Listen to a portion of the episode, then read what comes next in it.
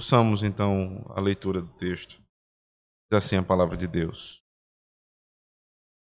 Cuidareis de cumprir todos os mandamentos que hoje vos ordeno, para que vivais e vos multipliqueis e entreis e possuais a terra que o Senhor prometeu sob juramento a vossos pais.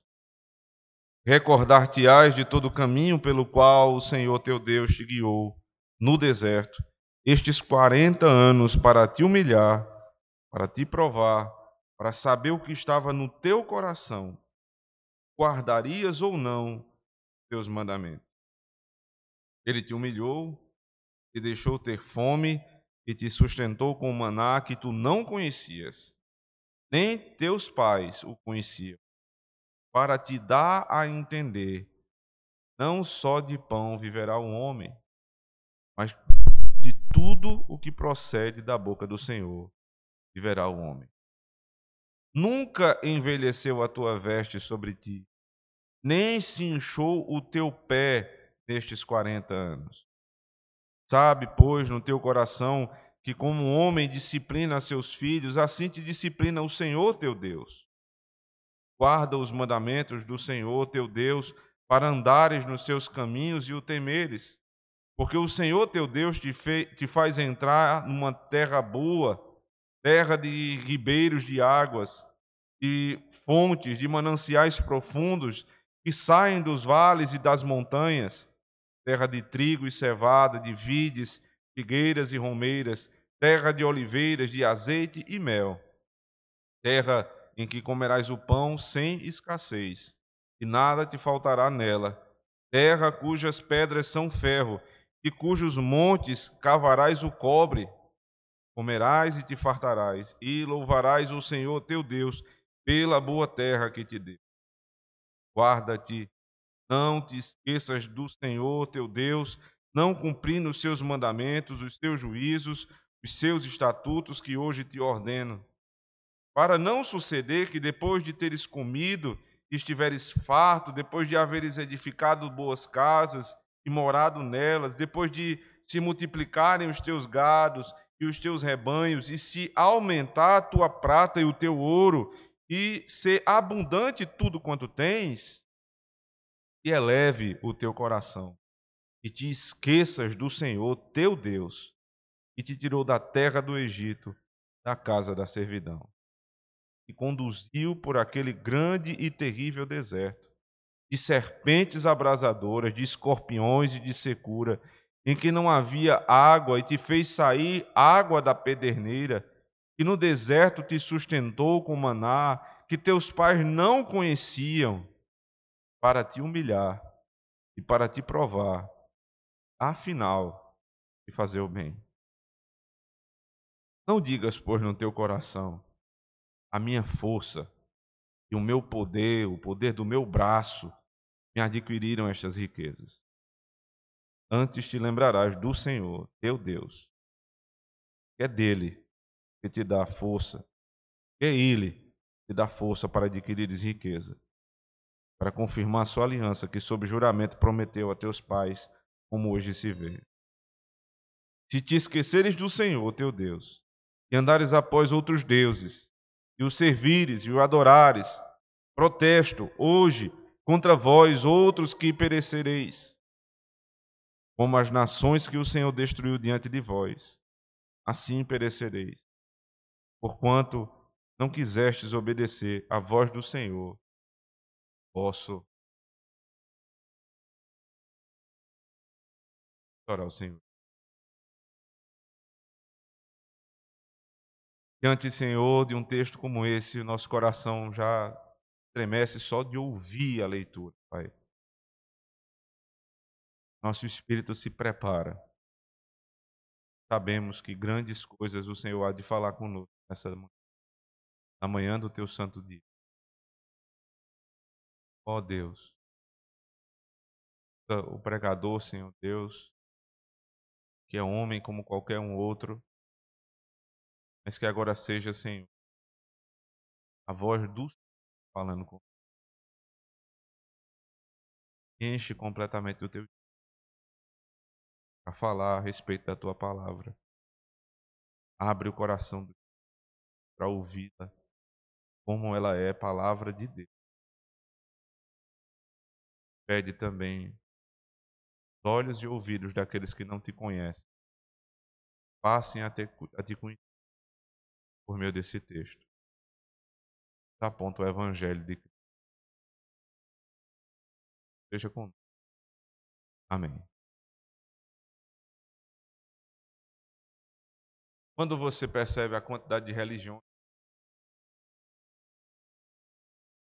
como elas falam a respeito de Deus, ficam as descrições. Sabe que tem alguma coisa errada. Deus não pode ser Deus que alguém descreve de uma forma e ao mesmo tempo ser Deus que outra religião, uma forma completamente diferente. Até mesmo dentro do cristianismo, Deus é visto de muitas formas. Você percebe que um, denominações elas vão afastando cada vez mais da palavra de Deus à medida que elas mudam a descrição e a, a forma de ver quem Deus é. Então, para uns, Deus é aquele que resolve o problema do meu casamento. Então, existem trabalhos, igrejas, que são praticamente voltados ao casamento e exclusivamente a tratar do problema do casamento. Ministérios, como são chamados, que resolvem problemas de casamento. Existem outros, e esses se multiplicam no nosso país, que falam somente de dinheiro. Deus é o Deus que resolve meu problema do dinheiro. Outros, dentro do evangelicalismo, falam de um Deus só de graça, Deus de misericórdia, Deus que perdoa pecado, um Deus que é, é, ele te dá liberdade para viver. Não falam de Deus como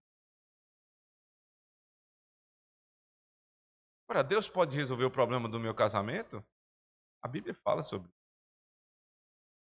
Verdade, ele pode. Deus pode me fazer prosperar financeiramente? É claro que ele pode.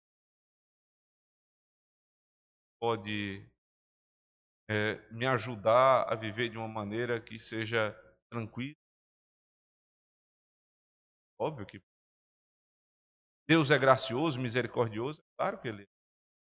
A pergunta é: Deus é só isso? Porque essas pessoas que pensam dessa maneira, elas acabam reduzindo Deus a, a uma característica do ser de Deus. O ser de Deus é gracioso, misericordioso, ele tem prazer em ajudar os casamentos que estão sendo destruídos por esse mundo, ele ama ver seus filhos prosperando, mas ele tem um propósito.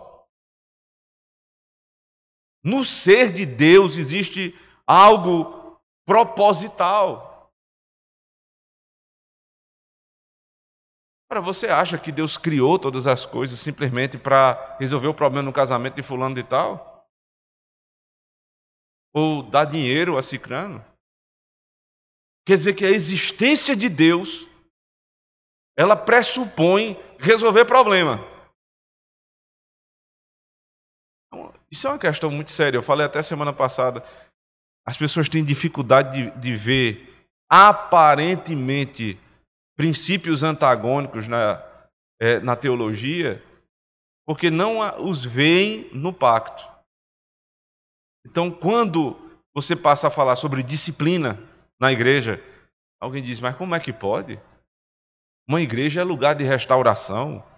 A igreja é lugar de amor, a igreja é lugar de misericórdia, não de disciplina. Porque eles olham para Deus e só veem misericórdia, e só veem restauração, e não percebem que tudo isso se deu com Cristo na cruz do Calvário. O Filho de Deus sofreu para que houvesse restauração, para que pudesse ser derramada sobre nós a misericórdia. Só que quando você enxerga isso no pacto, ou seja, com uma teologia pactual, você não tem dificuldade de ver misericórdia e justiça se abraçarem, como no Salmo 85, se beijam. Elas se beijam, elas, elas são amantes uma da outra. Você não vai ter dificuldade também de entender responsabilidade do homem, soberania de Deus.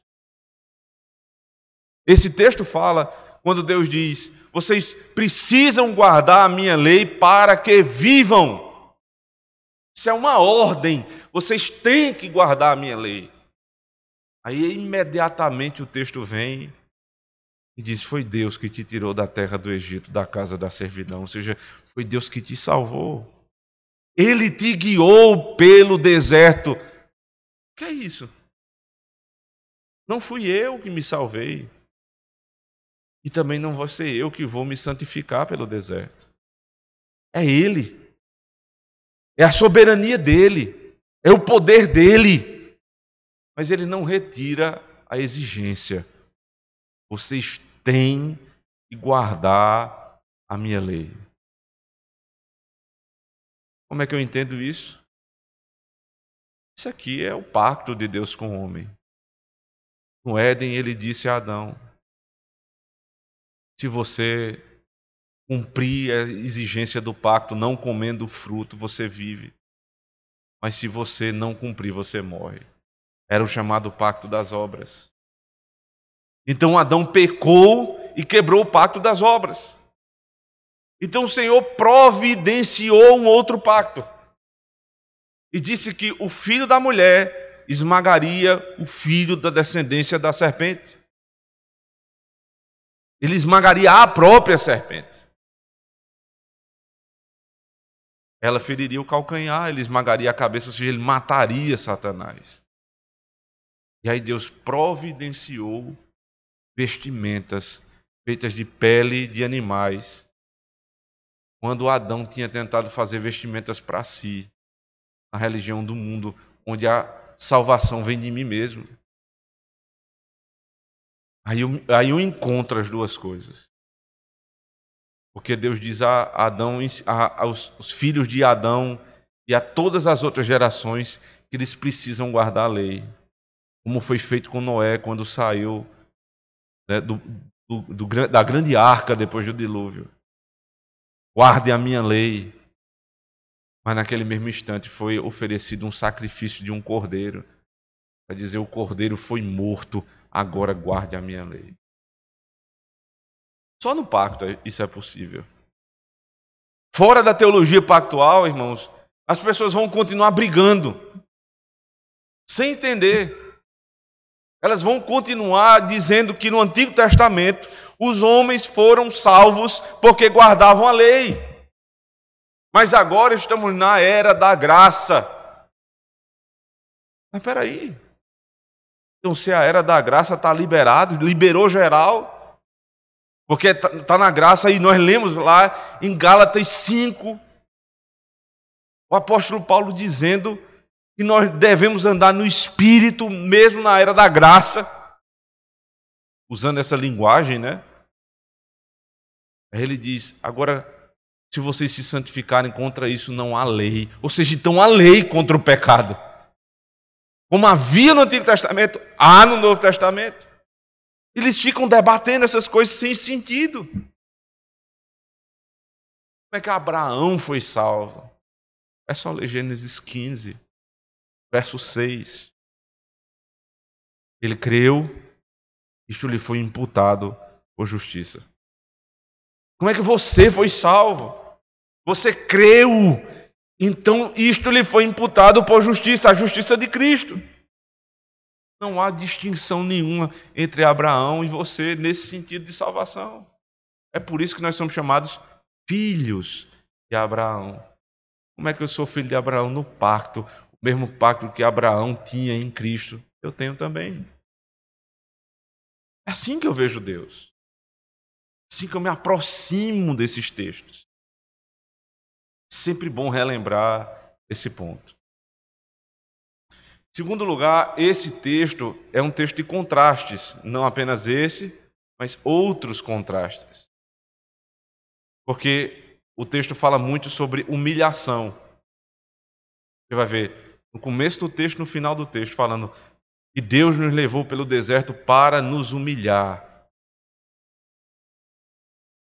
Só que, quando nós pensamos em humilhação, em provação, em tribulação, geralmente nós pensamos isso dentro da escassez. Ou seja, o que é provação para mim, para mim perder o que eu tenho.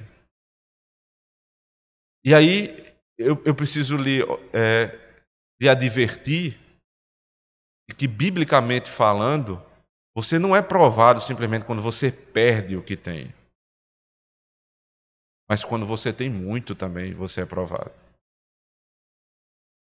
O nosso coração não é provado só pela escassez, mas pela abundância. Veja como isso é tratado no texto. Verso 1. Cuidareis de cumprir todos os mandamentos que hoje vos ordeno, para que vivais e vos multipliqueis e entreis e possuais na a terra que o Senhor prometeu sob juramento a vossos pais. Recordar-te-ás de todo o caminho pelo qual o Senhor teu Deus te guiou no deserto estes 40 anos, para te humilhar, para te provar, para saber o que estava no, no teu coração. Como é que foi a humilhação? Verso 3: Ele te humilhou e te deixou ter fome ele te humilhou e te deixou ter fome. Agora veja, verso 4: Nunca envelheceu a tua veste sobre ti. Eles não trocavam de roupa, eles tinham fome e não tinham roupas novas. Ele diz ainda: Sabe, pois, no teu coração que, como homem disciplina seu filho, assim te disciplina o Senhor teu Deus. Então, essa disciplina do Senhor uma disciplina pactual se deu por escassez. Em um determinado tempo da vida de Israel, eles foram provados porque Deus os fez ter fome. O texto não cita diretamente, mas nós lembramos que ele fez ter sede. E não tinham vestes novas, ou seja, eram pobres. Foi a provação por meio da pobreza. Agora o texto dá uma virada.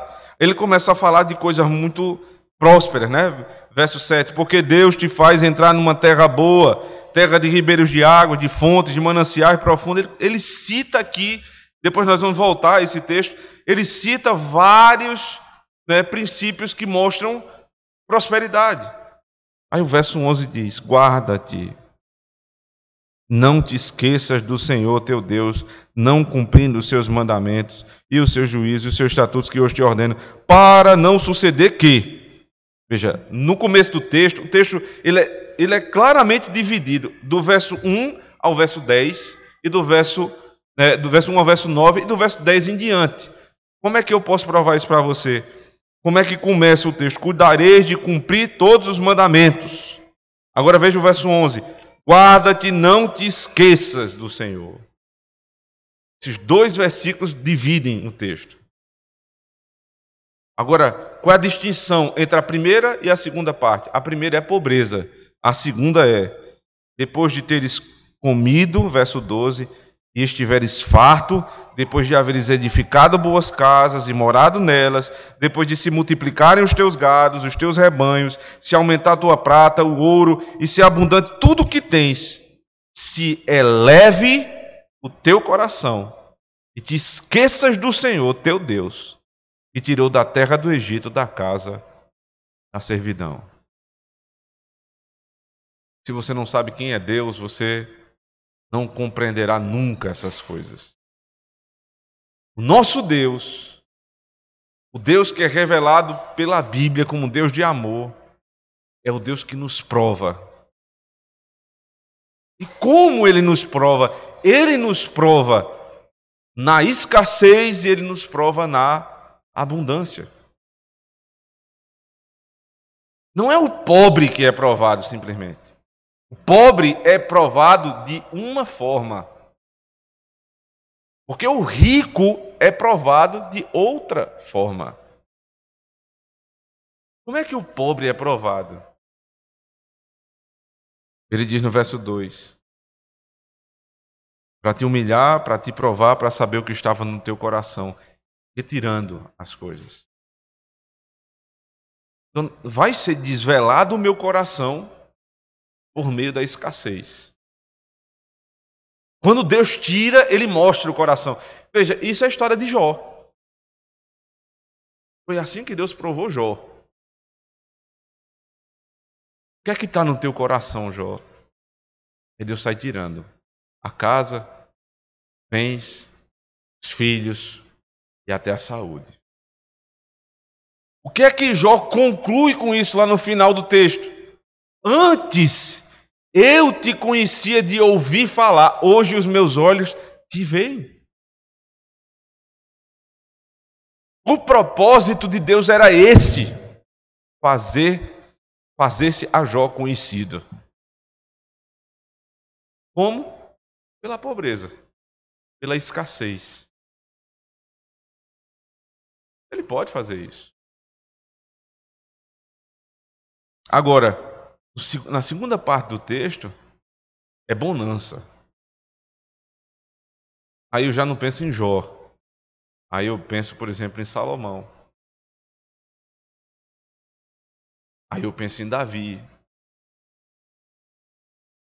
Meu livro Samuel, capítulo 12. Deus disse: quando foi descoberto o pecado de Davi, Deus chega para Davi e diz: O que é que te faltava, Davi? Eu te dei bens. Eu te dei um palácio. Eu te fiz rei. Se você quisesse que eu aumentasse todas essas coisas, eu aumentaria. Por que você fez isso, Davi? O que é que te faltava? Porque se eu pensar que provação é somente escassez, como é que eu vou entender o pecado de Adão? Como é que pode Adão pecar? Não tem como. O que é que Adão tinha no Éden? Tudo. Não faltava água, não faltava comida, não faltava prazer, não faltava uma esposa, não faltava nada. E Adão pecou. Então, como é que é mostrada a obediência de Cristo. O segundo Adão, lá em Mateus 4, Lucas 4. Cristo é levado pelo Espírito ao deserto. E no deserto ele é provado, ou seja, sem ter nada. O texto deixa claro: tendo fome, foi oferecido pão. Quê? Porque as pessoas não dizem que é a escassez que é o problema, então Cristo não teve nada e não pecou. E ele então ele, me pergunta, então por que você peca? Aí na igreja tem um pobre que diz, está vendo aí, mas fulano só é dizimista fiel porque é rico. Porque se eu fosse rico, eu era também. É muito mais fácil. Você ganhar 50 mil reais, o que é você tirar 5 mil e contribuir na igreja, não é nada. Agora, eu só ganho mil. Então, quando eu for rico, vou contribuir.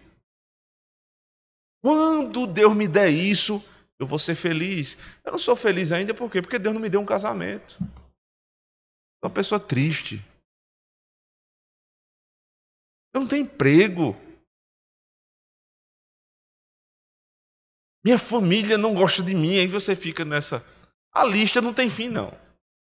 Se for elencar aqui os motivos, cada um de nós vai ter um motivo para esperar essa tal felicidade. Nunca chega. Porque é escassez. Aí tem um sujeito na igreja que já está aqui. Tem tudo. Aí ele não é fiel nas suas contribuições. Aí ele chega para a diaconia e diz assim: é porque você não sabe a minha despesa. Eu tenho muita despesa. E o que eu dou é mais do que qualquer outra pessoa dá na igreja. Aí alguém se casa e chega e diz assim: o casamento é bom, mas tem muito problema, pastor. Espera aí, você não disse que se casar resolveria seu problema? Agora o casamento virou o problema. Meu emprego, meu emprego, você não tem noção, não. Eu ganho muito dinheiro, mas é difícil. Pois é, por isso que o nome é trabalho. Se fosse fácil, era descanso. Não é trabalho.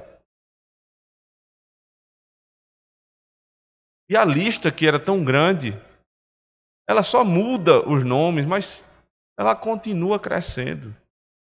Na escassez ou na abundância, eu nunca estou satisfeito. E aqui está a raiz do problema. O problema não é se eu tenho muito ou se eu tenho pouco. O que acaba com com aquela conversinha da igreja, né? Ah, eu sou pobre coitado, ou eu sou rico, mas tenho muitos problemas. É satisfação no Senhor. Eu não serei feliz, sou feliz. Isso é inclusive um tema de um, um velho hino cristão. Sou feliz com Jesus, meu Senhor. Se eu tenho este Senhor, não o Senhor que eu pensei na minha cabeça, não o que eu imaginei, imaginei, não o ídolo que eu produzi, mas o Deus revelado no pacto, que tem todas essas características e muitas outras que a gente nem abordou aqui. Então eu sou feliz. E agora eu já não vou ficar perguntando como é que Deus é bom e acontece isso comigo, mas agora eu passo a tentar entender o propósito disso acontecer comigo. A questão não é como é que Deus é bom e eu passo por dificuldade, mas Deus sendo bom, o que Ele quer isso, nisso comigo. Ele vai explicar, veja. Verso 2: Recordar-te-ás de todo o caminho pelo qual o Senhor teu Deus guiou no deserto estes 40 anos. Só um detalhe. Não foram vocês que se guiaram no deserto. Foi Deus que te guiou. Lembram-se dos símbolos? Uma coluna de fogo os acompanhava à noite, e uma nuvem de dia, para proteger do sol e do frio, sim, mas não só isso, para guiar o povo pelo deserto. Eles estão às portas da terra da promessa. Precisam olhar para trás e dizer: foi Deus que nos guiou. Não fui eu que me trouxe até aqui, foi Deus que me trouxe até aqui. Ele poderia ter me trazido por um caminho pavimentado. Ele poderia ter me colocado num conforto de um carro, com ar-condicionado, mas ele decidiu que fosse pelo deserto.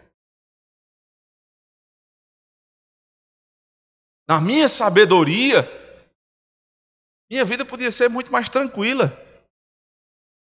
E agora, lembrando de, um, de um, uma citação que eu já fiz aqui há muito tempo, e eu fui relembrado essa semana, fantástica, inclusive, de John Owen.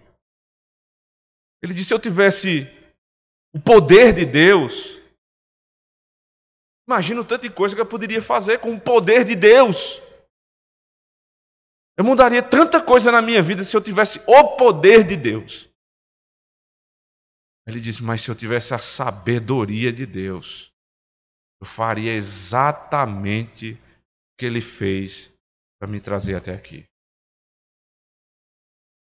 Não queira ter o poder de Deus. Essa, essa foi a grande, né, a grande soberba de Adão querer ser igual a Deus em poder.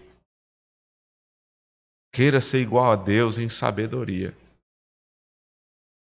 Porque se você for sábio como Deus, você vai dizer: O Senhor me guiou até aqui.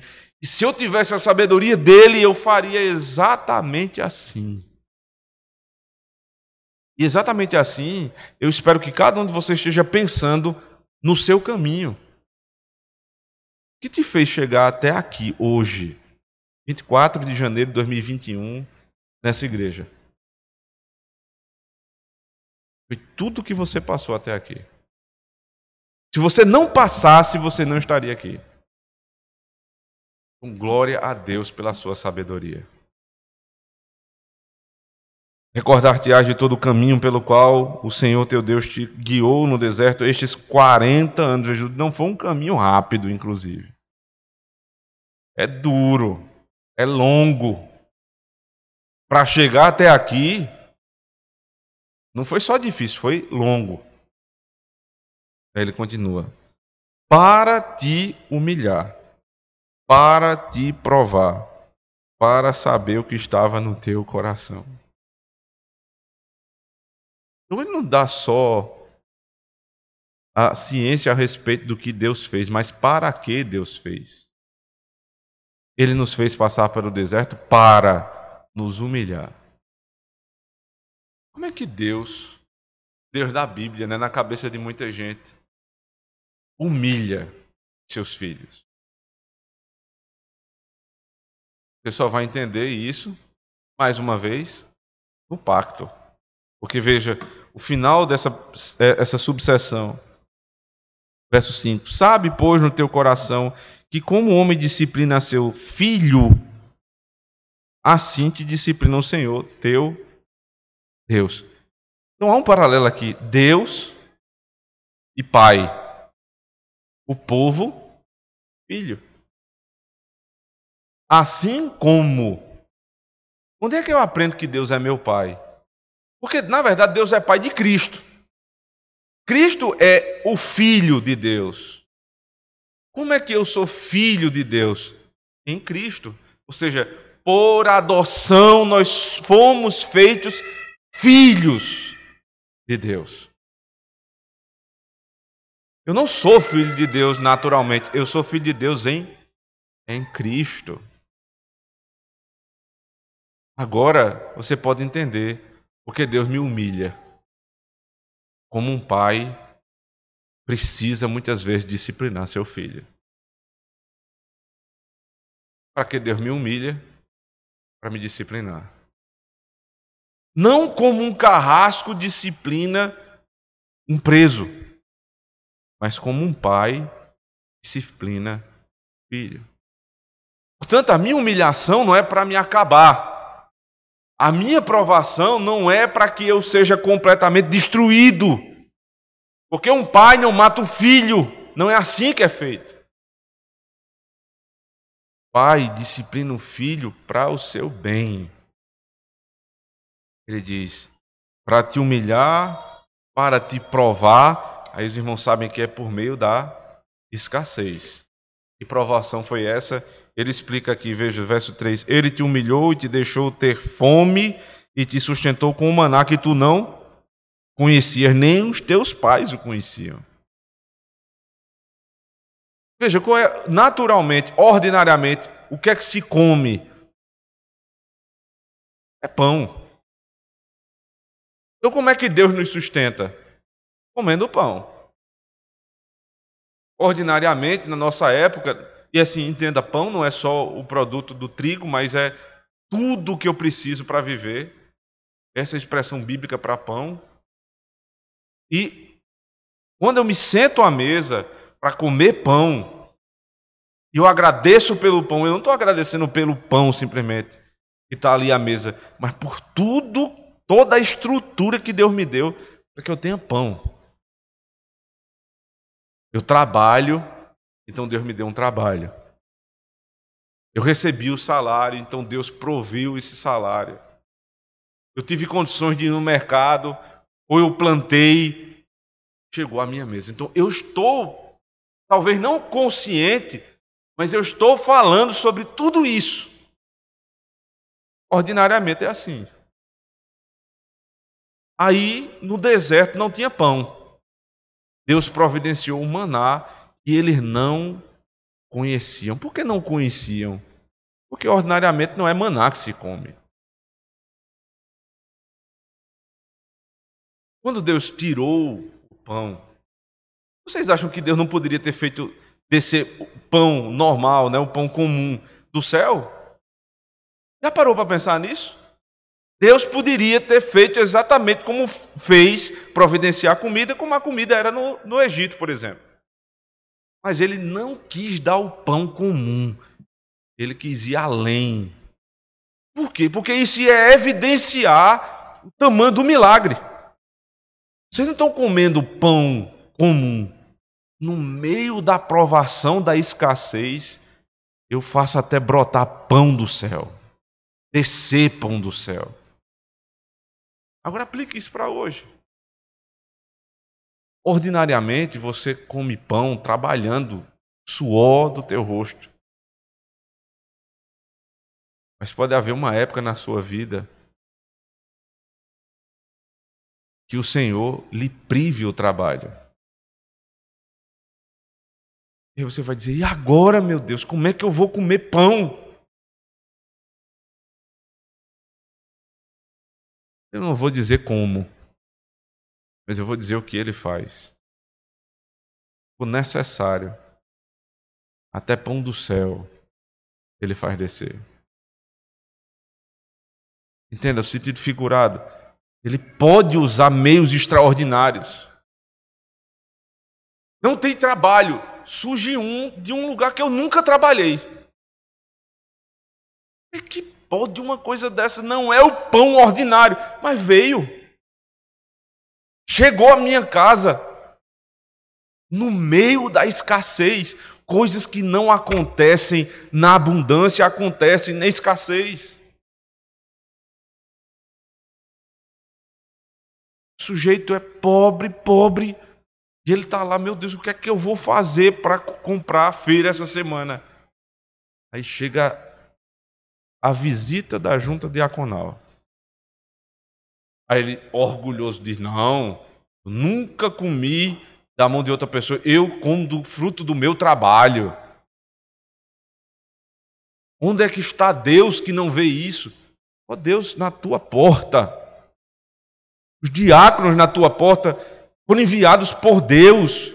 Não seja orgulhoso. Você entende?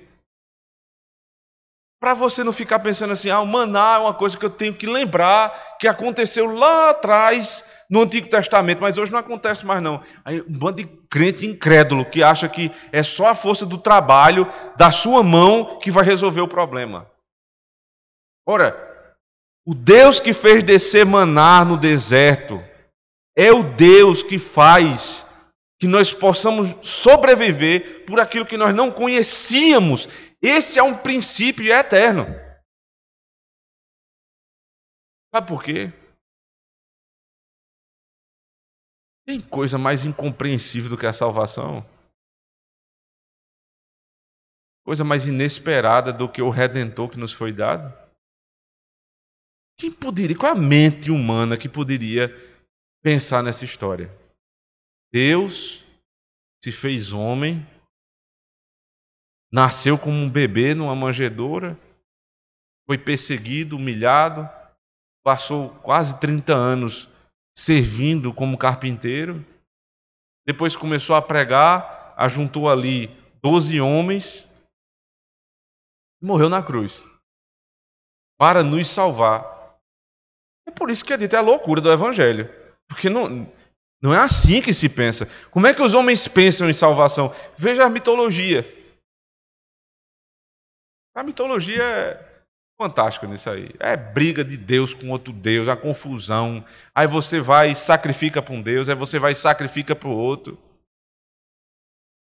Mas não veja só a mitologia, não. Olhe para o catolicismo romano e olhe também para dentro do evangelicalismo como muitos pensam em salvação. Como eles pensam em salvação eles dão muito mais ênfase aos meios do que ao Deus que dá os meios. Os ímpios são sempre assim, eles sacrificam ao seu próprio trabalho. O ídolo deles, o Deus deles é o trabalho. Eles acham que eles comem pela força do braço. E nós não. Nós descansamos. Eu hoje como porque eu trabalho na igreja e Deus proveu a essa igreja condições de sustentar o pastor. E se amanhã não tiver? Então eu não vou eu não vou fazer nenhuma conta para frente pensando que amanhã não pode ter. Não. Eu vou crer isso dentro de uma, de uma responsabilidade que Deus que provê hoje por meio desta forma, amanhã ele até, se for o caso, ele vai descer do céu. É assim que nós devemos crer. Ele diz ainda, verso 4: Nunca envelheceu a tua veste sobre ti, nem se inchou teu pé nestes 40 anos. Aqui parece coisa. É, não, isso aqui está sendo dito no sentido figurado, porque isso aqui não é possível. Não, não só é possível, como aconteceu. Muitos de nós já citamos esses acontecimentos e nunca paramos para colocar isso na prática. Como é que aconteceu? Foram 40 anos. Então, lá na saída do Egito, tinha um bebezinho de colo. Veja só. E chegaram com 40 anos lá. Quantas roupas eles tinham? As mesmas roupas. Matthew Henry diz que Deus fez a roupa se adaptar ao crescimento do seu povo. Sou eu que vou me adaptar ao mundo. Mas se eu estou seguindo o caminho que Deus está me guiando, as coisas exteriores, elas precisam se adaptar à fé que eu tenho. Eu não vou forçar para que eu entre no mundo, para que eu caiba no mundo, para que o mundo me veja bem. É o mundo tem que se virar para se adaptar à igreja que está no mundo problema do mundo. A roupa. Não é só o bebê que cresceu, né? Mas assim, durante a vida, 40 anos, a gente engorda e emagrece. Então ele engordava a roupa, ele emagrecia e a roupa cabia. Aí você quer explicação científica para isso? A Bíblia nunca foi o manual de ciência. São os improváveis. São os improváveis. Quem podia pensar nisso? Existe uma série de, de, de, teses também que eles carregaram muitas roupas, eles iam trocando as roupas um com o outro. 40 anos, o texto diz. Hum, a roupa não se rasgava. Que roupa é essa? Que marca de roupa é essa para eu comprar, para eu não comprar roupa mais nunca no mundo? Vou morrer com essa roupa. Mas não era só a roupa, não. Ele diz: o teu pé não se inchou. Sempre que a gente vai comprar sapato, a gente tenta né, pegar um sapato confortável. E as marcas aprenderam isso, aí sempre tem a linha Comfort, a linha Essence, a linha não sei o quê, para tentar mostrar que eles estão buscando conforto para a gente possa ficar em pé mais tempo. Mas esse aqui é demais, né? Não inchou o pé numa caminhada de 40 anos. Não era sapato com a tecnologia que tem hoje, era sandália aberta. Não, não soltou as tiras. Tem uma marca aí que ela é, ela disse que quando é original não solta as tiras, né? Quantos anos? Qual é a garantia que dá? 40 anos. Não soltou as tiras. Sabe, pois, no teu coração que, como homem que disciplina seu filho, assim disciplina o Senhor, teu Deus. É assim que ele te disciplina na escassez. Agora, como é que ele te disciplina na abundância? Verso 11. Guarda-te, não te esqueças do Senhor teu Deus, não cumprindo os seus mandamentos, os seus juízos, os seus estatutos, que hoje te ordeno para não suceder que depois de teres comido, estiveres farto, depois de haveres edificado boas casas e morado nelas, depois de se multiplicarem os teus gados, os teus rebanhos, se aumentar a tua prata e o teu ouro, e se abundante tudo quanto tens, se eleve o teu coração e te esqueças do Senhor teu Deus, que te tirou da terra do Egito, da casa da servidão. Do verso 6 até o verso 10, eu não vou ler novamente, mas há a descrição aqui de um mundo perfeito. E ele diz: vai acontecer, porque a primeira parte é no caminho até a terra, depois é chegando na terra. A terra da promessa era real e eles iriam ver. Aí ele começa a descrever: é o Éden. Mas não é, é o retorno ao Éden, é a recriação do paraíso. Não tem fome, não tem escassez, não tem doença, trabalho é próspero. Então, quando vocês chegarem lá, promessa de que no mundo nós poderemos ver isso. Você entende? Promessa que o povo de Deus está avançando e nós podemos ver isso. Se nos guardarmos na escassez, poderemos ver a prosperidade. Agora, quando você via a prosperidade, não, não te esqueças do Deus que te trouxe até aqui. Ele diz para que o teu coração não se eleve e te esqueças de quê? Que Deus foi quem te tirou da terra do Egito. Ou seja, qual é a tentação do rico? A tentação do rico é dizer: Eu não preciso mais de Deus. Porque se Deus é o que resolve problemas desse mundo, os meus estão resolvidos. Eu tenho dinheiro, tem tudo. É assim que o rico de coração vê o Evangelho. É por isso que muitos, quando ficam ricos, esquecem de Deus.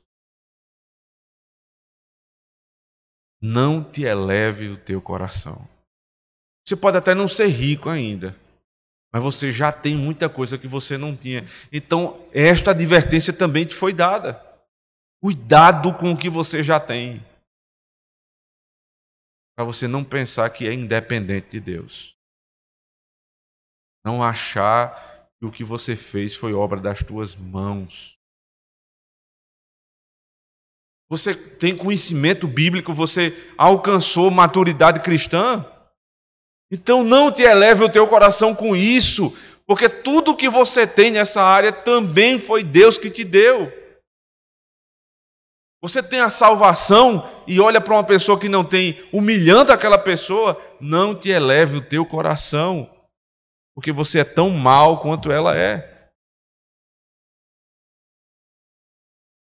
Aí o texto diz em seguida, no verso 15, que te conduziu por aquele grande e terrível deserto de serpentes abrasadoras, de escorpiões, de secura, em que não havia água, e te fez sair água da pederneira, que no deserto te sustentou com maná, que teus pais não conheciam, para te humilhar e para te provar, e afinal te fazer o bem. Veja, ele está falando agora de abundância, e ele lembra das mesmas coisas que ele falou na escassez.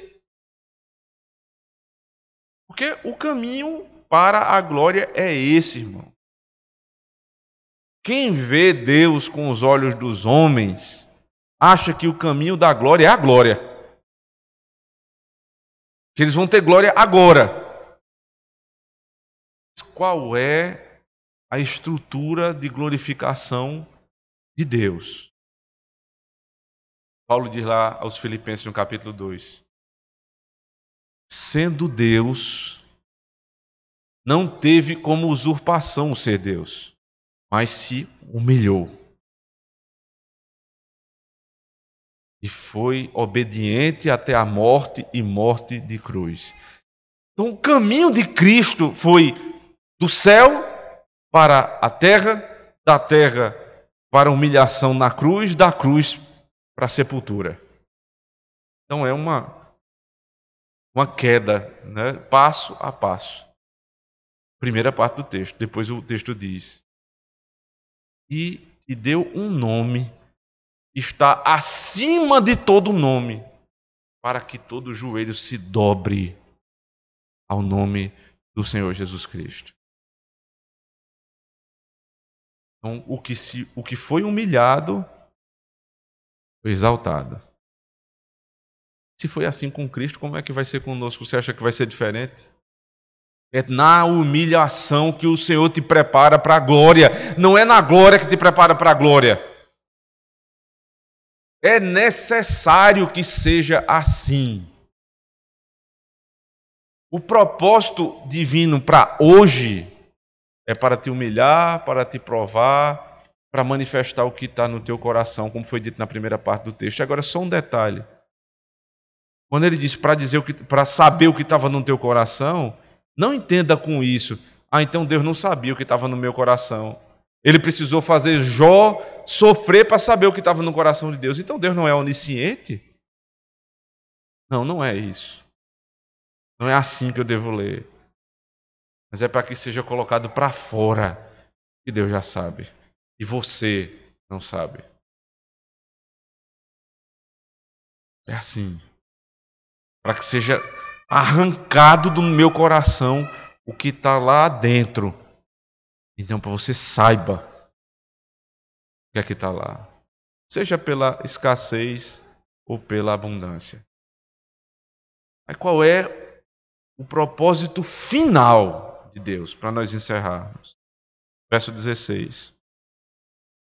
E no deserto sustentou que teus pais não conheciam para te humilhar e para te provar. E afinal, veja, no final, não é agora, é no final, de fazer o bem.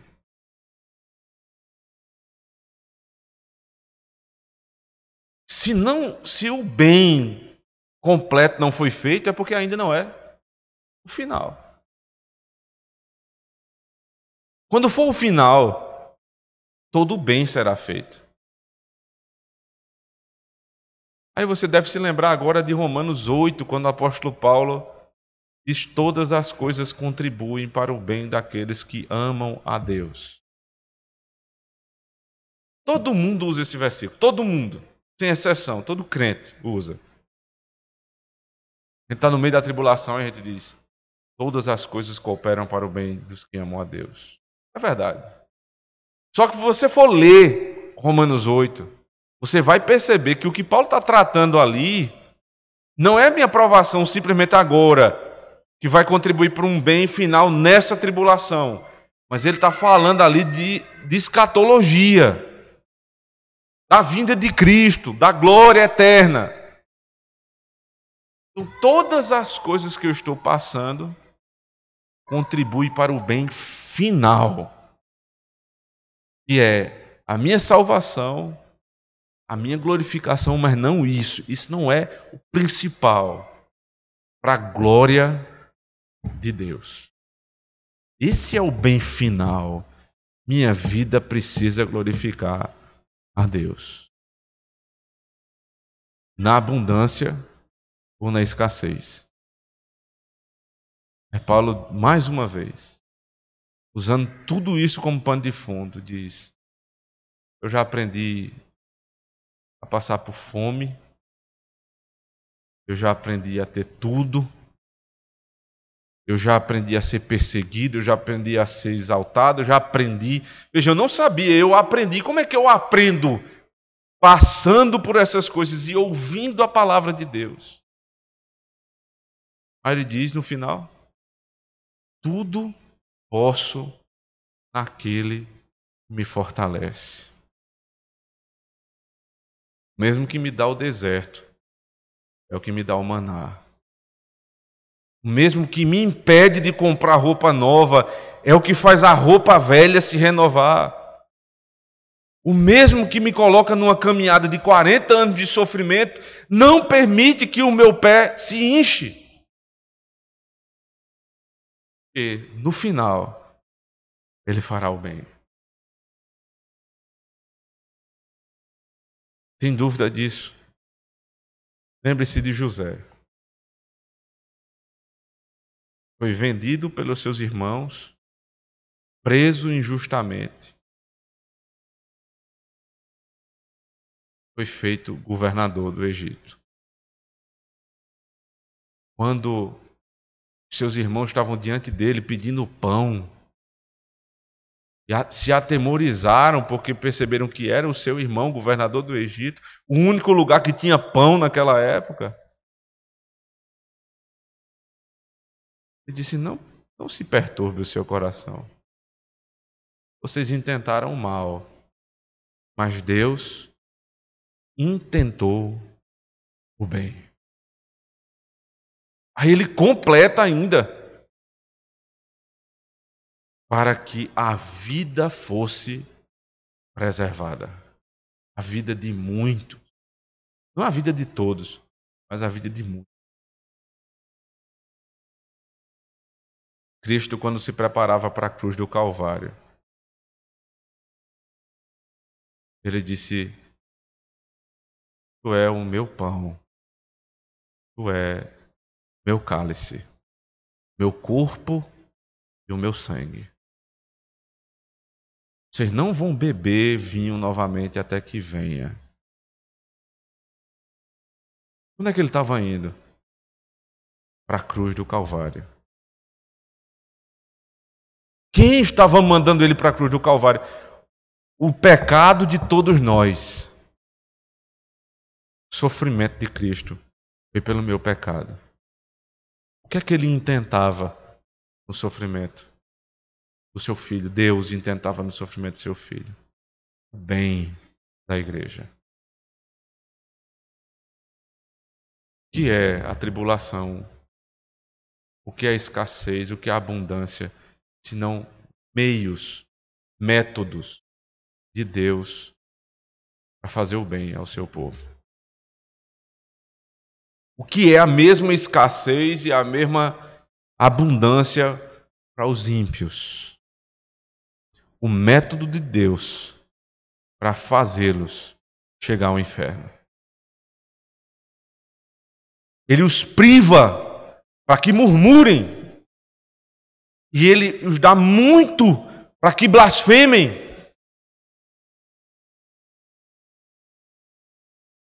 Mas para nós, ele diz: creiam, porque no deserto eu faço o pão descer do céu e na abundância. Sou eu que te dou o pão. Cristo disse: não ao rico, nem ao pobre, mas àqueles que têm Deus como Pai. Ele nos ensinou a orar: o pão nosso de cada dia dá-nos hoje. Na escassez ou na abundância, esse é o Deus da Bíblia. Amém. Oremos ao Senhor, irmãos. Louvado seja o teu nome, Senhor. Por tão grande e gloriosa história do Evangelho, que nos faz sofrer para que sejamos provados. E o que nos faz, Senhor, ter muito para que saibamos que foi tudo obra do Senhor. Nós precisamos aprender na abundância ou na escassez. E o Senhor é bom. Que a tua misericórdia dura para sempre. E que ao final o Senhor intentará o nosso bem. Seja engrandecido, Deus da nossa vida. Amém.